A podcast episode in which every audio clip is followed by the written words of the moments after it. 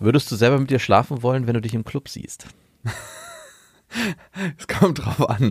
Wenn ich mich tanzen sehe, auf gar keinen Fall.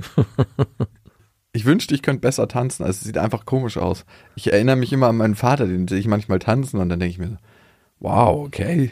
Du hast es von dem. Ja, leider habe ich das von dem. Es gibt ja Leute, die können richtig gut tanzen, aber du weißt, die haben das gelernt irgendwie. Die waren bei der Tanzschule oder haben Breakdance gelernt oder irgend so ein B-Boying oder Hm, ich dachte immer, Popping ich bin ein sehr so. guter Tänzer, obwohl ich es nie gelernt habe. Aber ich habe es wieder verlernt. Nice. Ich habe dich auch schon tanzen sehen. Also mich würde das jetzt auch nicht ansprechen. Es gibt ja, wenn du in den Club gehst, so Frauen, wo du, du denkst so, never ever würde ich mit ihr schlafen, so langweilig wie du ta- tanzt. Also es ist wirklich so, dein ganzes langweiliges Leben drückt sich aus durch deinen Tanzstil. Und bei meinem Vater und mir drückt sich einfach unsere Unbeholfenheit aus. Es sieht wirklich einfach Aber es ist lustig aus. energetisch sehr, sehr geladen, eurer, Ta- euer Tanz. Zumindest von deinem Vater. Ich habe dich ehrlich gesagt nicht mehr in Erinnerung. Du hast auch sehr wenig getanzt im Club. Ja, doch, ich habe schon getanzt. Also bin ich bei mir. Also was ich halt nicht so gerne mag, ist, wenn die Tanzfläche so ganz frei ist, da gibt's ja immer so diese Leute, die zeigen müssen, wie gut sie drauf sind und so als erstes auf die Tanzfläche stürmen und so, das ist jetzt meine Fläche, hier drücke ich mich aus und dann so exzentrisch tanzen, das war ich nie. Also ich finde das super, dass irgendeiner muss es machen, so Ja. den, den ersten auf die Tanzfläche schleicher, Ja. aber no. Ich fand es faszinierend, es gab auch Clubs manchmal, wo das, wenn man zu früh hingegangen ist, wo noch keiner getanzt Ja. hat. Und dann, das war echt die Königsdisziplin, da das aufzubrechen. Der Mhm. Erste zu sein, der sich in die Mitte stellt. Es könnte gleich die Frage kommen, wann hast du dich das letzte Mal geschämt? Aber du hast recht, Frauen, die so zögerlich tanzen, wo man, und ich habe immer so einen Blick vor Augen, wo immer nur die Schultern sich so ein bisschen bewegen. Nee, es ist der, der, die Socken auf dem Teppich, dieses Step 1, Step 2, Step 1, Step 2. Ja, und die Schultern so leicht nach vorne. Nach Und eigentlich bewegen sich die Füße auch gar nicht vom Boden weg, sondern drehen sich so ein, die, äh, die Fersen drehen sich Ja. so ein bisschen ein. ich habe irgendwann festgestellt, man muss die Knie mit benutzen beim Tanzen, ganz wichtig. Ah, okay. Ich dachte immer, die Hüfte muss locker sein. Ja, die muss natürlich auch locker sein, aber, Mein Vater und ich haben Betonhüften. ja, aber ihr tanzt sehr energetisch, das muss man schon sagen. Ja, okay. Aber würde ich mit mir schlafen? Ich glaube schon. Also jetzt nicht mehr, aber es gab eine Zeit, wo ich mich wirklich richtig geil gefühlt habe beim Tanzen. Und ich glaube nicht, dass es gut aussah, aber es strahlte sehr viel Selbstbewusstsein aus. Mehr Selbstbewusstsein, als ich sonst im Alltag gelebt habe. Du hättest so Selbstbewusstsein durch deinen Tanz. Genau. Und ich glaube, das hätte mich angesprochen, das Selbstbewusstsein. Das habe ich mir zumindest damals auch mal eingeredet, Okay. dass es ausreichen wird. ja. Glaubst du, man kann tanzen verlernen? Ja, Okay. Ich also alle verlernt. Menschen haben es ja dann jetzt verlernt. Wer, ich habe es definitiv verlernt. wer ich hat das letzte Mal getanzt im Club? Ich habe letztens mit meinen Kindern getanzt, zu irgendeinem, mein Sohn hat irgendwas Verrücktes angemacht, so Oh. richtig Hip-Hop und so, und ich dachte so, yeah! Und habe dann so mit denen getanzt und dachte, oh Gott. Das fühlt sich fremd sich sehr komisch an, was ich hier tue. Aber ich musste es halt durchziehen, weil die Kinder auch krass abgedanced haben. Naja. Alrighty. Kleidest du dich so, wie du als Frau drauf stehen würdest? Beziehungsweise als Mann? Also, wenn Mhm. du dich auf der Straße siehst. Ähm, nein, ich glaube nein. Ich frage mich, warum du darüber nachgedacht hast. ja, weil ich doch, nein, nein, tue ich nicht. Eine Zeit lang schon. Also es gab immer wieder mal so Momente, wo ich dachte, äh, Ich habe fast das Gefühl, dass sich kein Mann so kleidet, wie man als Frau drauf stehen würde. nee, ich glaube ich auch nicht. Die meisten Männer kleiden sich nicht so. Aber worauf stehen denn Frauen? Ich habe mal gehört, die stehen auf Schuhe. Auf so typische Männerschuhe, die ich krass hässlich finde. Nein. Frauen stehen doch nicht auf so eklige Schuhe. Ja, ich habe es nur gehört. Von zwei unterschiedlichen Frauen. Das reicht für meine Stichprobe. Ja, also auf jeden Fall, was ich bisher gehört habe, und das teile ich auf jeden Fall. Gute Schuhe, also keine ungepflegten Ranzbotten. Genau. Wo man denkt, wenn gleich die Füße rauskommen, gibt's hier einen Luftangriff. Ja. Und in der Zeit, wo Baggy Pants extrem attraktiv waren, hab, da habe ich von mehreren Frauen gehört, dass es für sie unfassbar unsexuell ist und Verflu diese Zeit verflucht haben, Ja, wo Männer diese verstehen. Baggy Pants. Ich kann es auch absolut verstehen. Das wäre so wie wenn Frauen auch die ganze Zeit immer nur schummeln und irgendwas tragen, wo man keinerlei körperliche Aspekte sieht. Ah, ja, kann aber bei manchen Frauen, wo sich dann trotzdem eine gute Figur andeutet, ganz geil aussehen. Obwohl, also ich meine, ich kann ja nur sagen, worauf ich stehe bei Frauen. Und das ist schon in Teilen körperbetont. Ich mag so, so einen Mix aus, teilweise weit, aber dann gibt's wieder so Aspekte zum Gucken. Hm, so, genau, so leicht tailliert, dezent angedeutet. Ja. Äh, letztens hat eine Freundin bei mir übernachtet und die hatte, Eine Freundin bei mir übernachtet. die hatte so einen ultra geilen Schlafanzug an. Also es war kein Schlafanzug, das sah aus wie so ein Bikini, aber aus so Rippstoff. Und ähm, das ging so bis zur Taille. Es sah eigentlich aus wie so ein Badeanzug, aber, aber es könnte auch an ihrer Figur gelegen haben. Und ich dachte nur so, wow. Also ich hätte in dem Ding nicht so gut ausgesehen. Wenn du von Schlafanzügen redest, ich erinnere mich, dass ich irgendwann mal im Trainingslager war und äh, meine Mutter hat mir damals noch meine Tasche gepackt und ich war, glaube ich, schon 14, viel zu alt und ich hatte immer noch Schlafanzüge an. So, und ich hatte so einen Yogi-Bär-Schlafanzug. Mit 14? Ja! Und ich bin in diesem Trainingslager gewesen mit Freunden als Kumpels und die haben alle mega cool in Boxershorts und T-Shirts geschlafen und ich bin beim Yogi-Bär-Schlafanzug Mit angekommen. 14? Ja, das war so unfassbar. Und mir, ich war so, ich war einfach nicht äh, mir selbst bewusst genug, dass es halt viel zu alt ist, um so einen scheiß Schlafanzug zu tragen. Und wurde von meinen Kumpels auch krass ausgelacht dafür. Natürlich. Und hab dann diesen Schlafanzug natürlich nie wieder getragen. Und rat mal, wen ich dafür verantwortlich gemacht habe. Nicht Deine mich selbst. Mutter. Natürlich, meine Mutter. Aber ich habe mich auch gerade dich vorgestellt, wie du mit einem Yogi-Bär-Schlafanzug. Hey, der Freund von meiner Schwester hat mir letztens erzählt, dass seine Mutter bis zu seinem Auszug seine Klamotten eingekauft hat. Ja. Bei dir auch? Nein, natürlich nicht, aber Und ich dachte mir, Alter, du warst 20, was. Und, und dann habe ich zu meiner Schwester gesagt, wusstest du das, bevor du ihn dir ausgesucht hast, dass seine Mutter seine Klamotten geshoppt hat, bis er 20 war? Und er meinte so, ja, ist ja total praktisch. By the way, der kauft sich nie neue Klamotten, was ich cool finde, Ja. weil der kriegt immer meine, äh, wenn ich aussortiere. Der, der sieht immer aus wie ich, wenn, wenn er kommt, dann trägt er immer meine Klamotten. Ich so, das kenne ich doch, ja, natürlich, weil ich es aussortiert habe. Ist mega praktisch. du bist seine Mutter geworden. Ich bin seine Mutter. Mega crazy. Nee, bis aber ich habe es auch viel zu lange betrieben. Also meine Wie, Mutter wie lange? Gib mir mal bitte ein Alter. wahrscheinlich war ich doch 16, 17. Ich wusste es, dass du auch. Lässt du dir manchmal von deiner Frau was mitbringen, so dass sie für dich auf gar keinen Fall. Komm, Nein, hundertprozentig nicht. wirklich nicht? Das einzige sind Socken, hat sie letztes Mal für uns beide mitbestellt. Okay. Aber Hat sie dich vorher drauf gucken lassen? nein, wir Das haben ist ja, nichts Schlimmes. Kann wir haben Socken, machen. wir haben eine klare Te Unterteilung. Sie darf schwarze Socken tragen, ich trage graue Socken. Von daher. Mhm, Und ich war mit meiner Mutter auch noch bis 16, 17 shoppen. Klamotten shoppen. Ist noch viel schlimmer. Und hast du denn Ratschläge von deiner Mutter angenommen? Äh, ich hoffe, ich glaube schon. Boah, ey, meine Oma hat mir wieder so eine ganze Batterie an Weihnachtsgeschenken gegeben. Ich habe extra gesagt, ich kann jedes Jahr sagen, ich möchte nichts haben. Und die ist jedes Mal so, und hast du das bekommen? Weil wir konnten uns dieses Jahr nicht sehen. Und ich so, ja, du hast wieder mal 100% meinen Geschmack getroffen.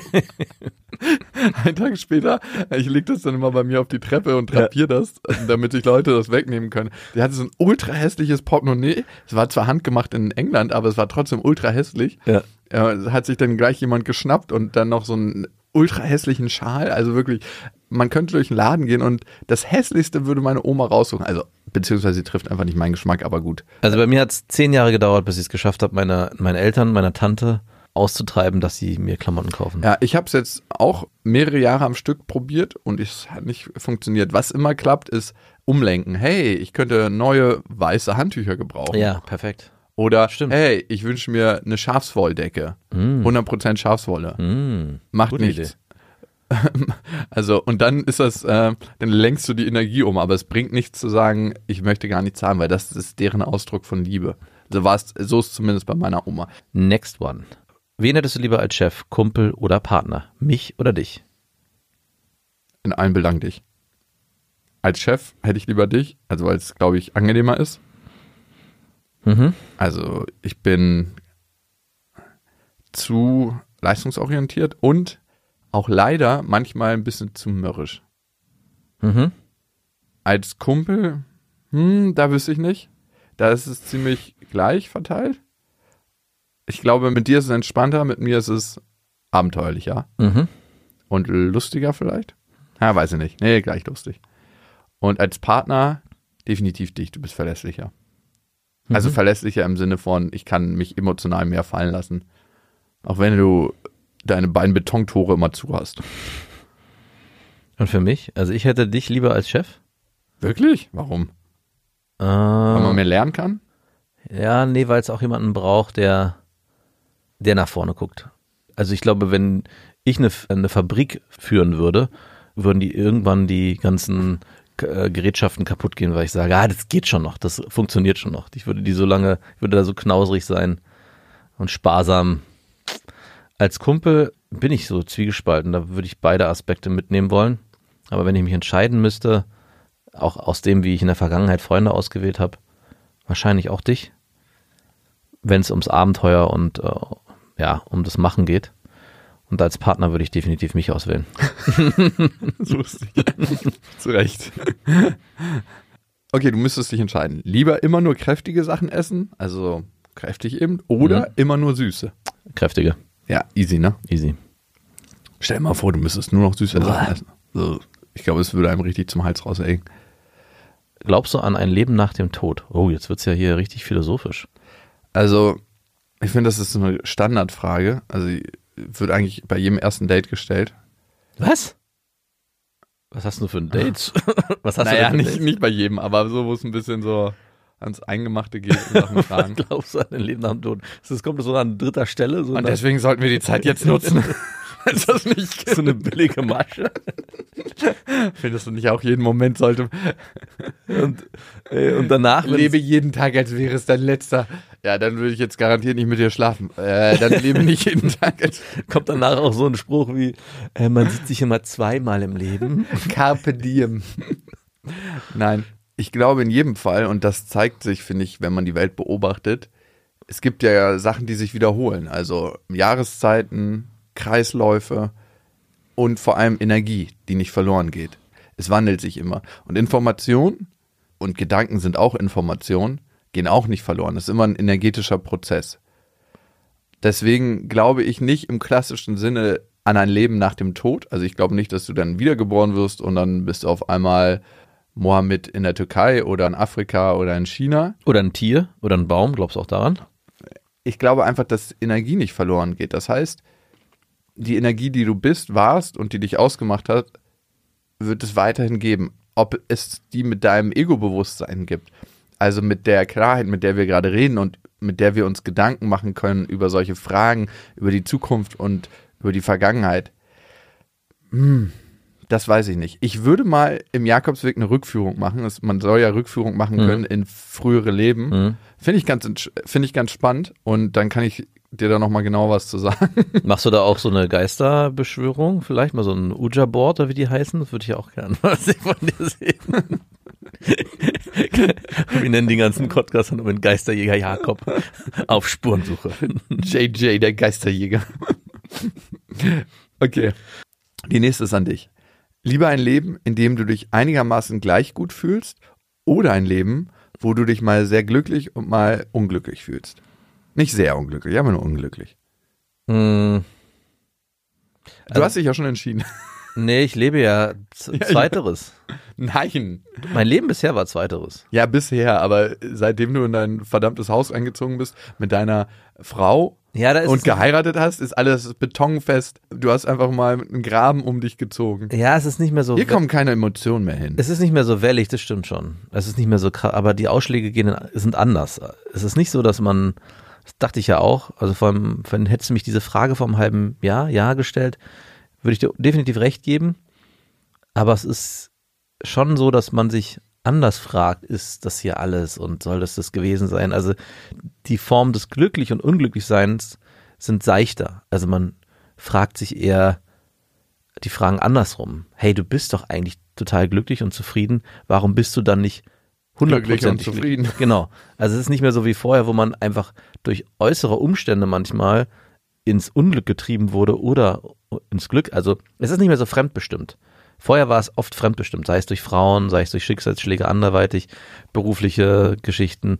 Jetzt ist es eher so, dass es in diesem Graben mehr passiert, dass man in dem Graben sich selber fragen muss, ist es das oder ist es das nicht? Und die Fragen kommen halt immer wieder mal. Und? Ist es das? Ja, es ist es schon noch. Aber ich stelle mir schon manchmal die Frage, warum ich nicht glücklich Herr bin. Weil ich eigentlich schon sehr glücklich bin, aber warum geht nicht noch mehr? Es liegt daran, weil du dich immer an das Nulllevel gewöhnst. Also, das ist irgendwann immer dein neues Nulllevel. Du kannst so reich sein, so erfolgreich, so gut in allem, was du machst. Du kannst mit tausend Frauen schlafen. Aber am Ende gibt es immer ein neues Nulllevel. Und wenn du nicht dich in Dankbarkeit und Enthaltsamkeit. übst oder das dir bewusst machst, wie krass das eigentlich ist, wo du leben darfst, wie du leben darfst, Mhm. was dir das Leben täglich für Geschenke macht. Also schon allein, dass du zwei gesunde Kinder hast, Ja, genau. dass du eine Frau hast, die dich liebt. Genau. Also, es ist eh kurios, ne? Also, dass du eine Frau hast, die. Nein, so meine ich das nicht. Aber da gibt es eine Person, die hat Gefühle für dich. Ja. Klar gibt es da eine Abhängigkeit in irgendeiner Form und äh, weil sie deinen, sein, ihren Lebenstraum mit dir leben will. Aber ich glaube, ganz unabhängig davon ist es ein Mensch, der Gefühle für dich hat.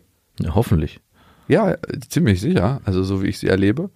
Und du kannst in den Laden reingehen und dir das kaufen, was du möchtest und worauf du Hunger hast. Ja, es gibt ja dieses klassische Gefühl früher, wo man weniger hatte im Prinzip, wo man einfach nur versucht hat, sich irgendwie über die Runden zu schlagen, war man glücklicher. Und Hä?